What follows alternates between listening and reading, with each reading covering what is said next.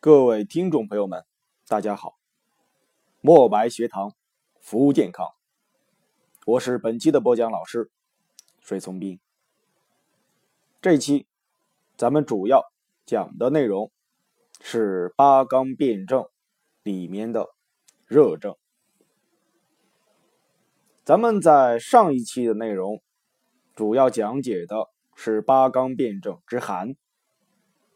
那么我们已经知道了八纲辩证里面的大体知识框架，主要是从第一个它的成因，第二个它的临床表现，第三个啊它的调护方式，以及我们所说的什么呀鉴别上来说的啊，知道了寒症的成因，那么热症的成因也应该来讲。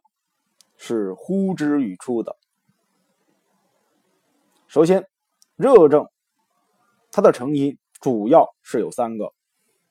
第一点叫做外感了热邪啊。那么这个的话呢，是一个什么样的意思呢？也就是说，外界天气过于炎热，外界天气过于燥热。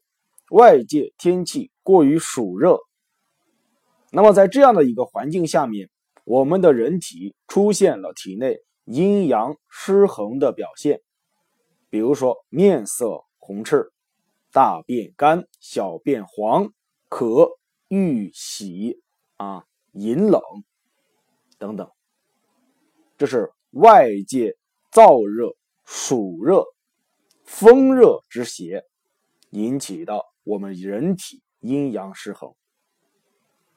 第二类叫做过食辛辣刺激之品，或者说误用了温热性质的药物。过食辛辣刺激之品，这个的话呢，咱不用过多去讲述。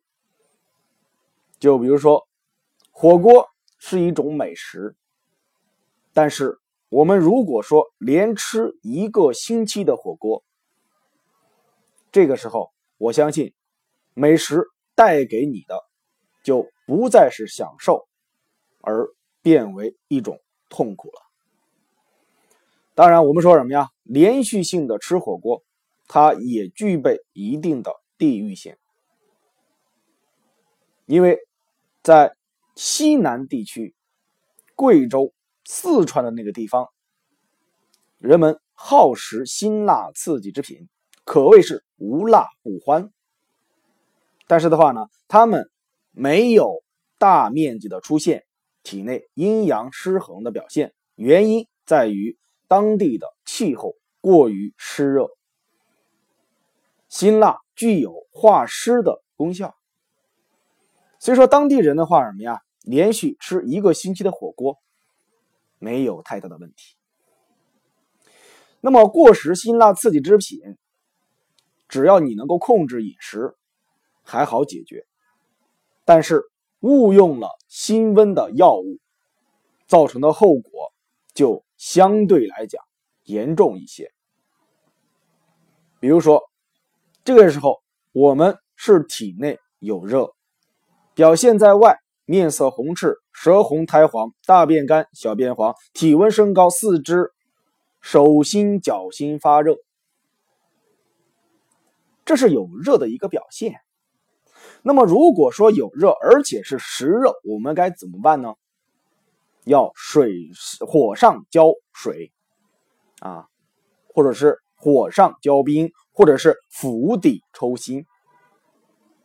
但是。你却用的不是这一类的方式，而用的是火上浇油。比如说，用了桂圆、肉桂、附子、乌头等等，啊，回阳救逆、温热性质的这样一些药物，最终导致了孩子体内热势更加彰显。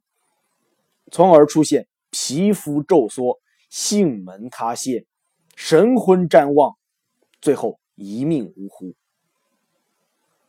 所以说呀，误用药物对于我们人体的损伤，要比过食辛辣刺激食品要严重的多。热症形成的第三个原因叫做久病伤阴。久病伤及了体内阴液，导致啊阴的量减少，阳的量相对来讲增多，导致阴阳的失衡。这个时候的话呢，就会出现什么呀？热症。不过这个热主要指的是虚热。解放双眼，聆听健康，墨白学堂。伴您健康每一天，欢迎对本音频点赞、打赏、订阅、评论。那么，咱们继续来说热症它的临床表现。寒症的话呢，我相信大家还能够记得，叫做冷冷清清、白华池。那么热症呢？总结下来一句话：热可红硕二便结。那么咱们对这句话呀进行一个解释。首先，第一个叫做热，这个热的话什么呀？非常好理解。第一个是体温的升高，热；第二个是给人的感觉热，比如说手心热、脚心热。啊，肚子热，等等，比较好理解。第二个叫做渴，啊，这个渴的话呢，其实就是我们所说的口渴。口渴的话呢，我们一般会喜好饮冷，啊，这是在热症的这个时候，我们经常会做的一件事情。热喜饮水，而且是饮冷水，口渴心也。第三个的话呢，叫做红，红的话指的是色红，面色、目色、舌色、唇色，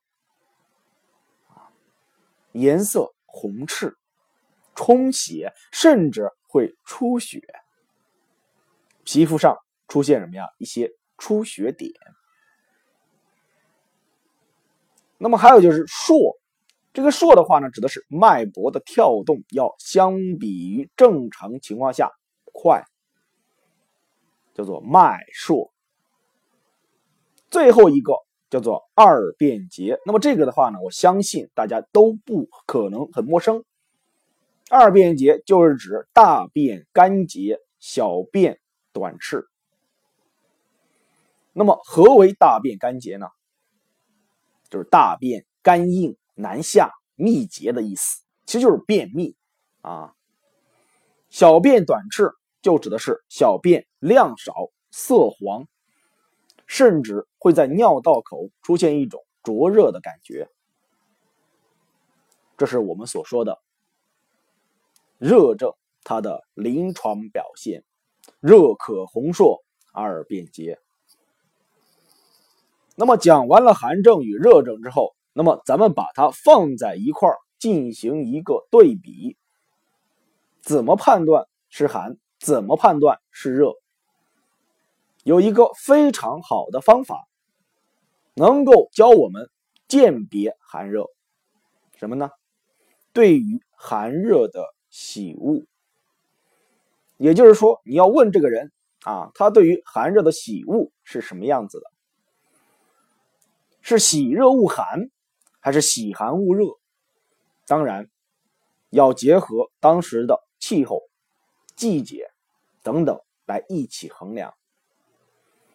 那么我们说，这种对于寒热的喜恶，咱们可以通过成年人的问诊来进行。那么小孩子的话呢，咱们可以通过他的肢体语言来进行判断。